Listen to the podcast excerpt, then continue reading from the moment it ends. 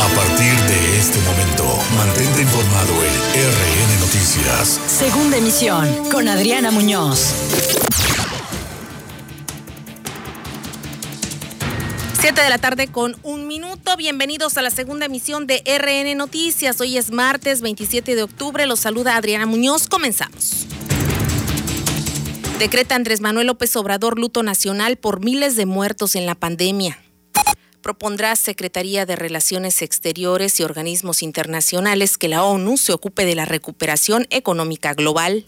Por lo menos 16 mil millones de pesos podría recuperar la Auditoría Superior de la Federación de exfuncionarios artistas. A punto de conseguir su libertad, el exdiputado local Eric Domínguez, autoridad federal, le concede amparo. Protestan familiares de detenido que perdió la vida dentro del cuartel San José en Jalapa. Acusan a autoridades penitenciarias de ser los responsables. Gobernadores de oposición hacen consulta en sus redes sobre presupuesto a estados. Por su parte, Andrés Manuel López Obrador descarta reunirse con ellos, quienes amenazan con romper el pacto federal. Realiza la Secretaría de Salud Estatal acciones contra el dengue, zika y chikungunya en 47 escuelas del sureste. Feria del Empleo dará oportunidad laboral a más de mil solicitantes. Otorga el festival Pantalla de Cristal mención especial al programa Orgullo Veracruzano.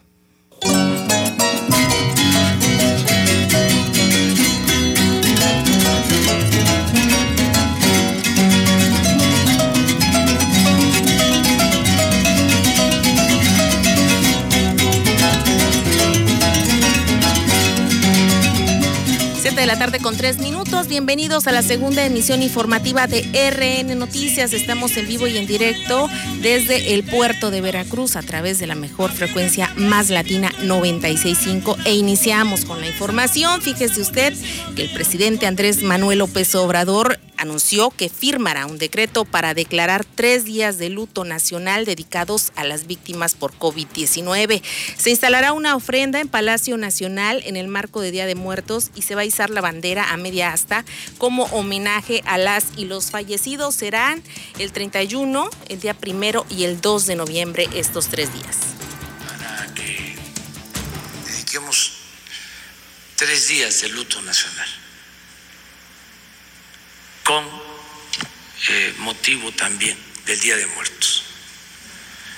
Entonces, sábado, domingo y lunes. Y vamos a hacer una ofrenda dedicada a ellos aquí, en Palacio Nacional, eh, para el primero y el dos. Una ofrenda. Va a ser presencial, guardada a distancia, es un homenaje, pero eh, se va a izar a media asta la bandera. Sábado, domingo y lunes. Es parte de lo que dijo en la mañanera de este martes el presidente Andrés Manuel López Obrador y también se le cuestionó sobre otros temas. Respecto a la detención de seis elementos de la Guardia Nacional involucrados presuntamente en la muerte de una mujer en Chihuahua, el presidente Andrés Manuel López Obrador afirmó que la instrucción desde el principio es que se investigue a fondo y se castigue a los responsables. Su gobierno dijo no va eh, a encubrir a nadie y tampoco permitirá la impunidad. La instrucción desde el principio fue que se investigara y que este, se castigara a los presuntos responsables, que se actuara. Nosotros no vamos a encubrir a nadie, no hay impunidad en este gobierno.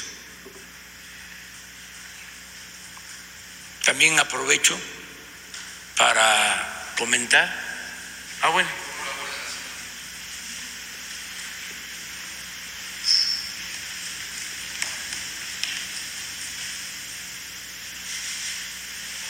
La Fiscalía realizó la investigación correspondiente a los lamentables hechos registrados el pasado mes de septiembre en Delicias, Chihuahua. Encontró elementos que hacen suponer la culpabilidad de algunos elementos de nuestra institución está informando la Guardia Nacional. Por lo anterior, se cumplimentaron seis órdenes de aprehensión contra el personal involucrado en un marco de legalidad y respeto a los derechos humanos. Cabe señalar que desde el primer momento se colaboró con las autoridades ministeriales para deslindar las responsabilidades. Seis órdenes de aprehensión fueron giradas contra los mismos, el mismo número de elementos de la Guardia Nacional. Por este tema lo dijo hoy el presidente y finalmente también habló respecto a que enviará una iniciativa de ley para desaparecer la figura de la subcontratación con el fin de proteger los derechos de los trabajadores y trabajadoras, procurando así el desarrollo del país y combatir la corrupción y la defraudación fiscal de pequeñas, medianas y grandes empresas. Había un facturero que está siendo investigado, que al mismo tiempo tenía una empresa de subcontratación, un outsourcing. ¿Saben cuántos empleados tenía formalmente? 200 mil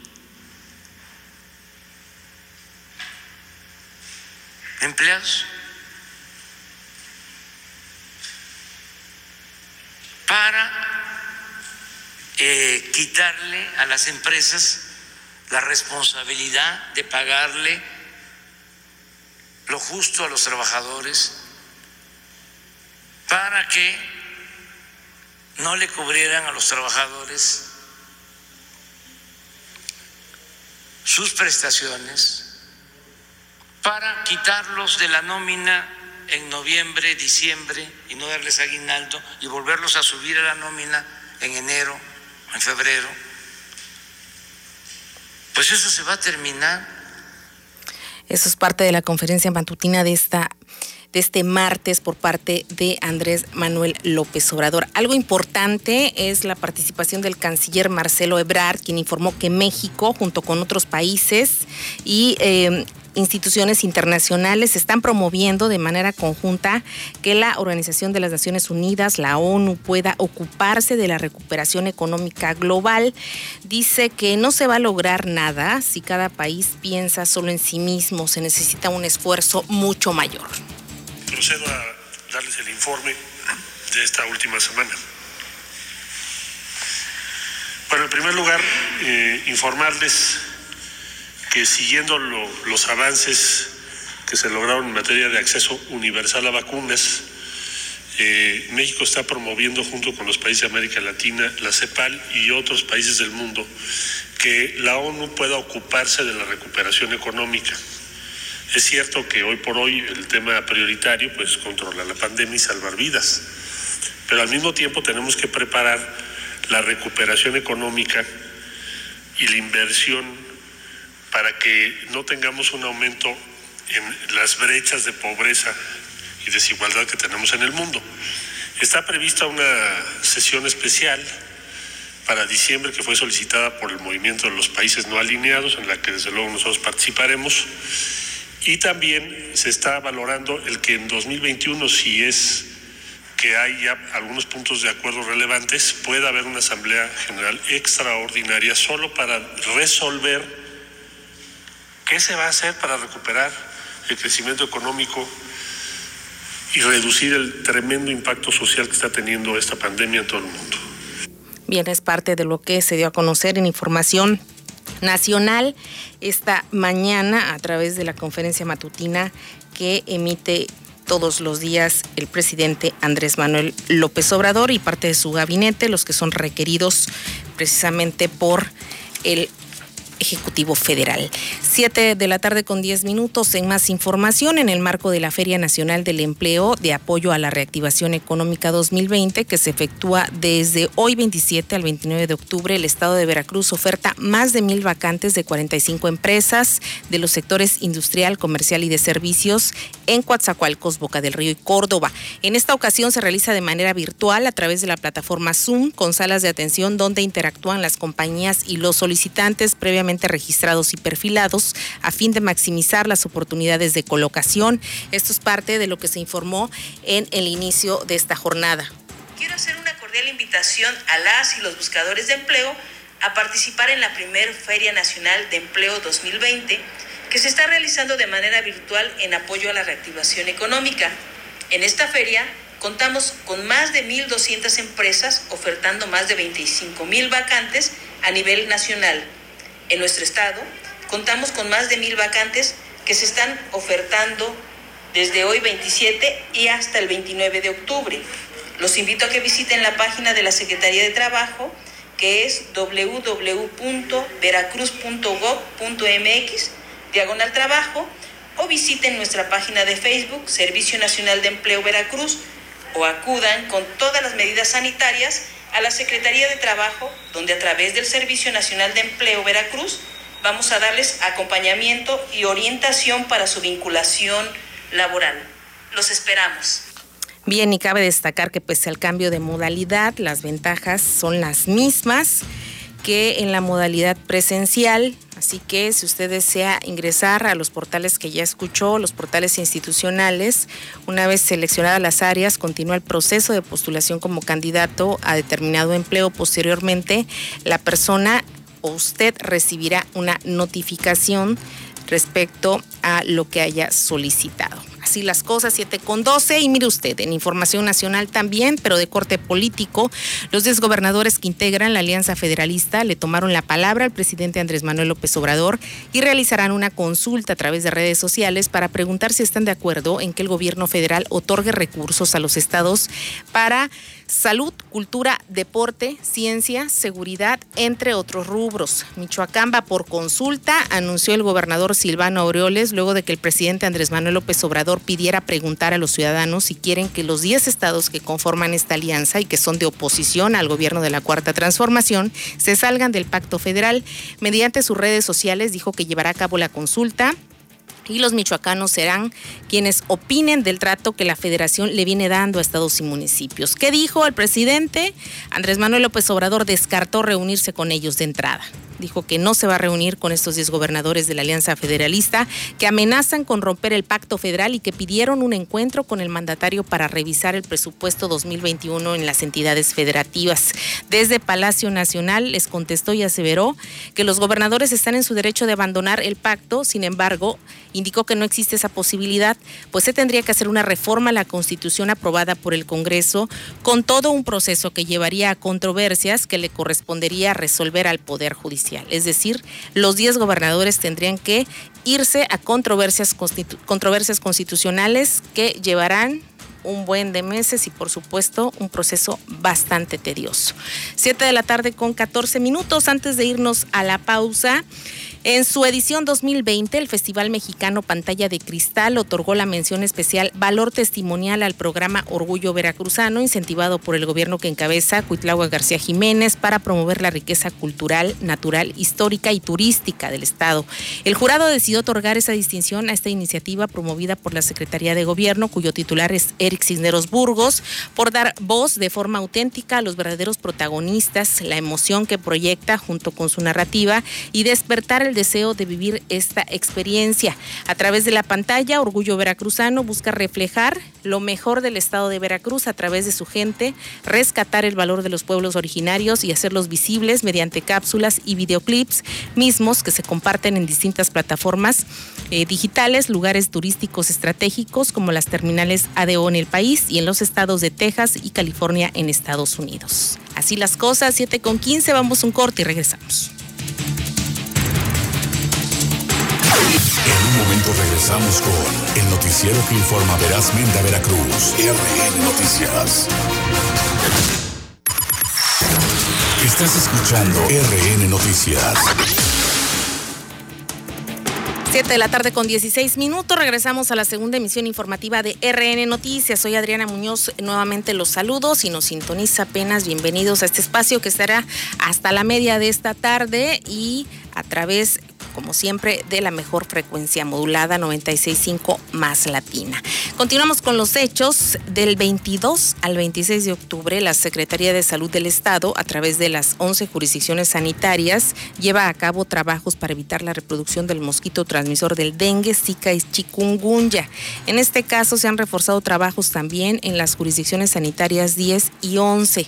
La jurisdicción 10 de San Andrés Tuxtla inició la Jornada Nacional de Lucha contra la Arbovirosis con educación en la salud, difusión, participación social y control integral del vector en 47 escuelas de los niveles básico, medio superior y superior.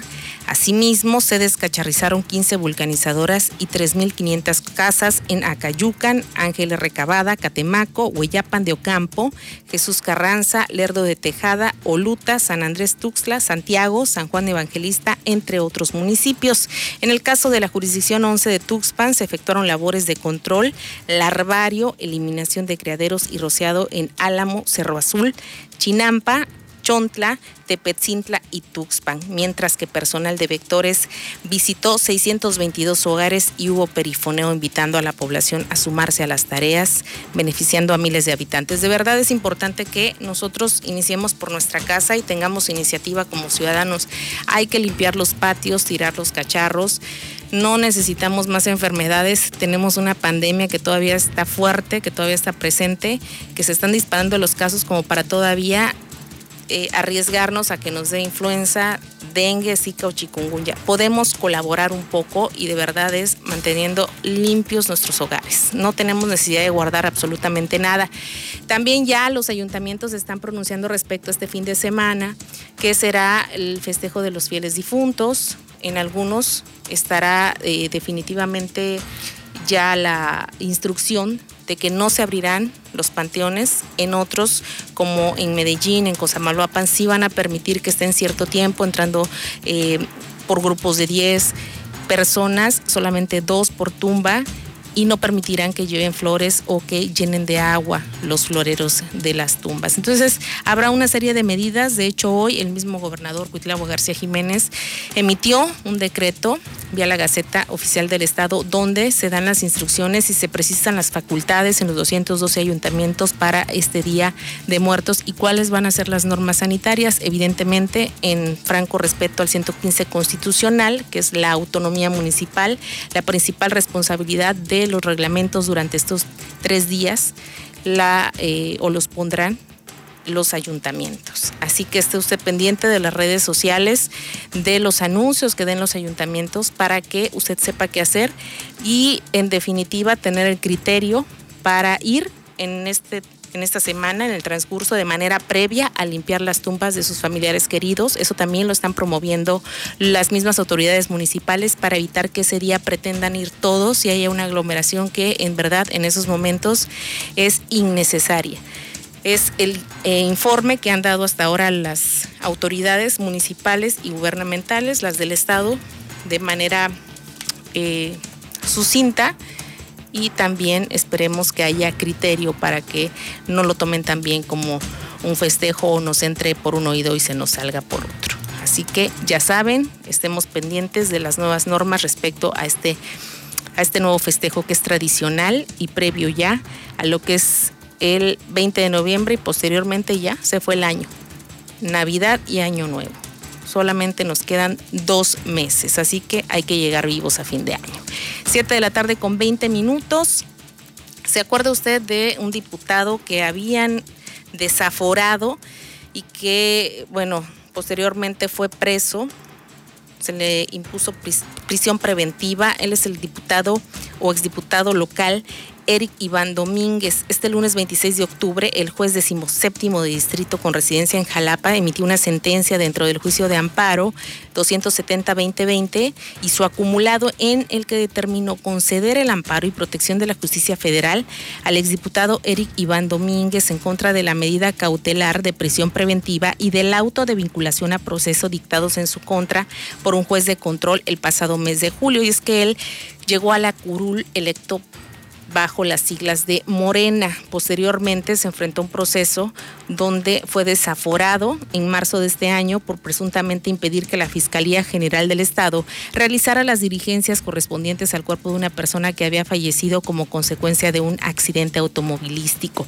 Después, el 24 de julio del año en curso, el exlegislador acudió voluntariamente a la audiencia que dio inicio al proceso penal en su contra, en donde le impusieron la medida cautelar de prisión preventiva justificada que lo mantiene privado de su libertad desde hace tres meses. El 29 de julio fue vinculado a proceso por los presuntos delitos de resistencia de particulares y ejercicio indebido del servicio público. Sin embargo, hoy el juez federal, señala que la juez de control a cargo del proceso penal en contra del exdiputado realizó una deficiente eh, motivación de su decisión de imponer la medida cautelar de prisión preventiva, no justificó por qué resultaba necesario y proporcional privarlo de la libertad tomando en cuenta que no se trataba de delitos graves ni que ameriten prisión preventiva oficiosa. De igual modo, omitió pronunciarse sobre las manifestaciones de la defensa, sobre las condiciones de salud del imputado, en particular sobre su condición de vulnerabilidad frente a la pandemia del COVID. Así que le fue concedido el amparo y seguramente seguirá su proceso en libertad. Varias presuntas irregularidades encontradas en este proceso en contra del exdiputado local por parte de la autoridad federal. Veremos en qué termina. Y hoy en Jalapa, familiares y amigos de Gustavo N., hombre de 36 años de edad que murió cuando permanecía detenido en el cuartel Heriberto Jara Corona de Jalapa o también cuartel San José, protestaron violentamente para demandar justicia por lo ocurrido. El cortejo fúnebre recorrió varias calles de la capital hasta llegar al cuartel que también es conocido como San José. Gritaron los manifestantes que los eh, que los las autoridades penitenciarias son realmente los responsables de que haya ocurrido esta desgracia y bueno, tuvieron que responder las autoridades con gases. Caminaron todavía hacia la Plaza Sebastián Lerdo de Tejada, cerrando minutos la calle Enríquez. La familia de Gustavo N. aclaró que no era un extorsionador, como se manejó en varios medios de comunicación, ya que se dedicaba a vender plantas y ropa con toda la familia. Eso fue lo que aclararon y que a la fecha mantiene molesta a la familia, independientemente del duelo que están viviendo por esta muerte que ellos consideran injusta. Siete de la tarde con 24 minutos, vamos con información relevante también a nivel estatal. Los ayuntamientos podrían liberar hasta el 33% de los recursos destinados al pago anual de la deuda de bursatilización de la tenencia vehicular. Esto lo dio a conocer la Secretaría de Finanzas y Planeación. La intención es que se tenga una mejor tasa para que los municipios paguen menores intereses y también que se elimine esta parte de UDIs que hace que se vaya aumentando el saldo de la deuda. Entonces estamos con esta reestructuración pensando que se puedan liberar cerca de un 33% de recursos de lo que vienen pagando cada año, que son recursos que en lugar de que se vayan al sector financiero vía pago de intereses, pues son recursos que se le van a quedar a los municipios. Esto es parte del procedimiento que se está siguiendo y bueno, ya la mayor parte de los ayuntamientos ha votado, sus respectivos cabildos han votado a favor de que se realice esta reestructuración. Y luego de que señalara el presidente Andrés Manuel López Obrador que a él le paga el pueblo de México y no Iberdrola, el mandatario federal afirmó que los únicos negocios que se van a defender son los públicos y no se le dará prioridad a empresas privadas. Al señalar que a él le paga el pueblo de México y no Iberdrola, el presidente Andrés Manuel López Obrador aseguró en su conferencia de prensa matutina que los únicos negocios que se defenderán en su administración son los públicos como CFE y Pemex y no empresas privadas como Iberdrola. Además aseguró que estas empresas estaban muy mal acostumbradas durante el periodo neoliberal. El titular del Ejecutivo Federal señaló que el capítulo original del TEMEC era muy entreguista y comprometía al sector energético. Ni modo que vamos a fortalecer a Iberdrola, como era antes. El sábado dije allá en Nava de que a mí me pagaba el pueblo de México, no Iberdrola pero estaban muy mal acostumbrados. Iberdrola se llevó como directiva, se llevó a la, la, secretaria de Energía y también contrató como miembro de su consejo de administración a Calderón. Entonces se quedaron pues mal acostumbrados. Nosotros tenemos que defender el interés público y siempre lo he dicho, el único negocio que nos debe de importar o los únicos negocios que deben importarnos son los negocios públicos. Desde Palacio Nacional, el mandatario señaló que las empresas particulares pueden participar, pero no abusar ni monopolizar como lo hicieron. Para RN Noticias, Gladys Castro y de continuar la indiferencia del gobierno central hacia Chihuahua. Se acudirá a los tratados internacionales que México ha suscrito. Esto lo dio a conocer el gobernador Javier Corral. En el marco del pronunciamiento en defensa de la dignidad y soberanía de Chihuahua y sus instituciones, realizado de forma simultánea por los 10 estados que conforman la Alianza Federalista, el gobernador Javier Corral, junto a alcaldes de diferentes partidos, diputados, representantes de la sociedad civil y grupos religiosos, manifestaron su desaprobación del trato de la Federación hacia Chihuahua, refiriendo a que dejó a los estados sin apoyos extraordinarios para hacer frente a los efectos provocados por la pandemia del COVID-19. No queremos la confrontación ni la hemos buscado hemos salido a defendernos. Si la respuesta sigue siendo la indiferencia y los oídos sordos, estamos listos para dar la batalla política y legal, no solo recurriendo a los instrumentos que nuestra constitución nos permite, sino a instancias internacionales para hacer valer los tratados que México ha suscrito. Hicieron un pronunciamiento conjunto con tres solicitudes específicas para el gobierno federal, solución al conflicto por el tema del cumplimiento del Tratado Internacional Nacional de Aguas de 1944 a partir de las propuestas presentadas por productores y gobierno del Estado al gobierno federal, reincorporación del gobierno de la República a la coordinación en materia de seguridad para garantizar la paz y la tranquilidad de la población y revisar y corregir el proyecto de presupuestos de egresos de la Federación 2021 para evitar la reducción de recursos al Estado de Chihuahua y en su caso establecer mecanismos de compensación presupuestal. Para RN Noticias, Miguel Cabrera. Gracias, Miguel. Y bueno, ante la serie de críticas, ante la serie de señalamientos, ante las estadísticas que arroja el conteo mensual o bimestral del Secretariado Ejecutivo Nacional de Seguridad Pública respecto a los feminicidios, la secretaria de Gobernación, Olga Sánchez Cordero, rechazó que 2020 sea el año con más feminicidios. Esas son sus cifras, sin embargo, las estadísticas revelan otra cosa. La secretaria de Gobernación, Olga Sánchez Cordero, entregó al Congreso de la Unión el segundo informe de gobierno del presidente Andrés Manuel López Obrador para su revisión como parte de la apertura del Congreso General. Para llevar a cabo la sesión y abrir el periodo ordinario, se contó con la asistencia de 412 de los 500 diputados y 72 de los 128 senadores. Debido al coronavirus, la Junta de Coordinación Política de la Cámara de Diputados acordó hacer adaptaciones al Salón de Plenos en San Lázaro para garantizar medidas de aislamiento entre los legisladores. En representación del mandatario, la titular de la CEGOP acudió al Salón de Protocolo del Palacio Nacional para entregar la glosa del informe y sus anexos, mientras que la presidenta de la Cámara de Diputados, Laura Rojas, recibió el informe presidencial junto con su homólogo del Senado, Eduardo Ramírez. Durante su mensaje, Sánchez Cordero destacó las acciones del gobierno ante la pandemia de COVID-19 y pidió estar alerta para evitar un rebrote de contagios. En estos meses hemos trabajado sin descanso para saldar la deuda histórica con las personas más desposeídas. Gracias a los acuerdos construidos en y con el Congreso, se aprobaron cambios fundamentales en los sistemas de educación y salud. Para RN Noticias, Gladys Castro. Gracias Gladys. Y bueno, así están las cosas. Ahora también hay nuevas iniciativas que siguen generando polémica en el Pleno de la Cámara de Diputados. Y es que la mayoría que tiene actualmente Movimiento Regeneración Nacional pues eh, tiene un triunfo aplastante normalmente en las discusiones en el Pleno se está buscando actualmente eh, la manera de que en un contexto de restricción económica que vendrá a partir de la pandemia por COVID-19, estar preparados desde el punto de vista financiero para adquirir la vacuna contra la enfermedad en cuanto esté lista. Y es que de acuerdo a las publicaciones nacionales, Morena tendría prisa por aprobar la iniciativa de ley para disponer de los recursos correspondientes al Fondo de Salud para el Bienestar. Esto lo reconoció el diputado y coordinador de dicho partido en San Lázaro, Mario Delgado, quien también acaba de ganar al interior de dicho partido la dirigencia nacional.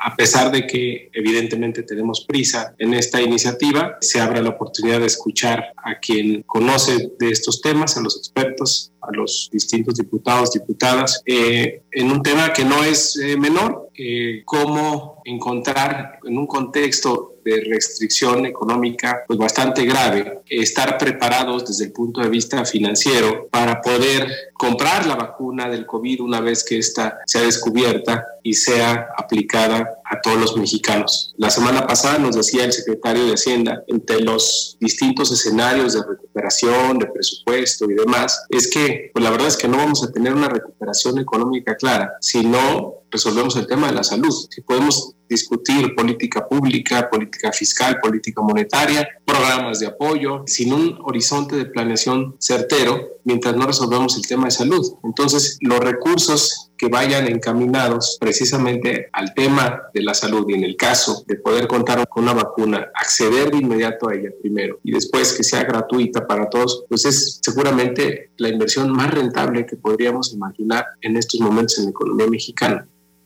Bien, 7 de la tarde con 32 minutos. Gracias por habernos sintonizado. Mañana en punto de las 19 horas, no se olvide, tiene una cita aquí en la segunda emisión informativa de RN Noticias. Se queda con Saúl en los controles, la mejor programación y la tienda solamente aquí en 965 Más Latina. Muy buena tarde.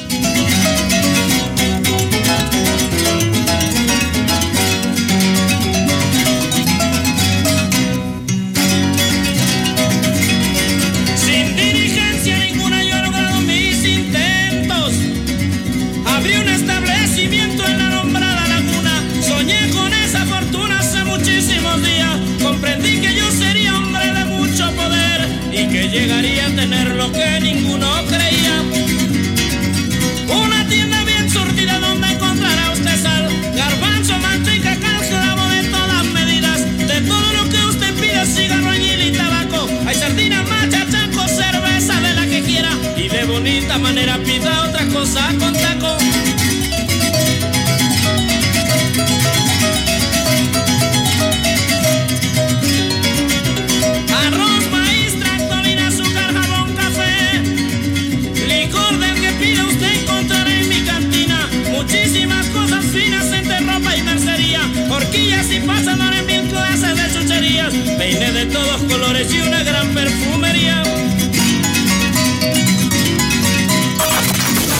Estás informado en el noticiero que informa verazmente a Veracruz. RN Noticias. Segunda emisión con Adriana Muñoz.